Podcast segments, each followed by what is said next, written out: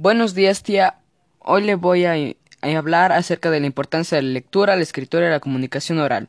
La lectura es una actividad que consiste en interpretar signos escritos llamados alfabetos, ya sea mentalmente o en voz alta.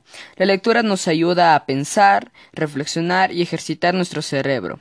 Enriquece nuestro léxico para comunicarnos de mejor manera y también activa la imaginación y con la y con ella logramos viajar, sentir, entender y proyectar nuestros conocimientos. Así se inventaron varias cosas. Después tenemos a la escritura.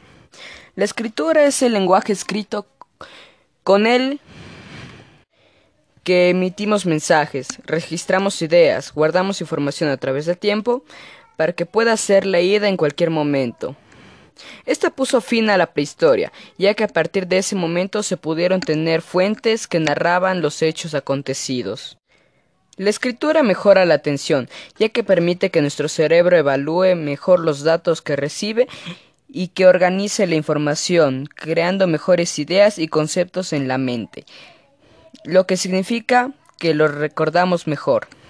Y por último tenemos a la comunicación oral, que nos permite tener una relación interpersonal expresando emociones y sentimientos o dar y recibir información a través de un código o idioma.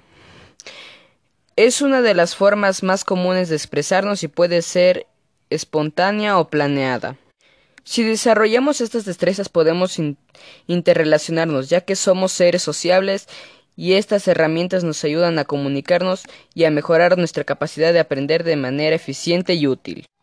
Todas ellas están relacionadas. Si uno sabe comunicarse oralmente, puede escribir lo que dice, y debe saber leer lo que escribe. Por lo tanto, estas deben desarrollar de manera eficiente desde que somos pequeños, y con la práctica tendremos un mejor desarrollo humano. Muchas gracias, tía.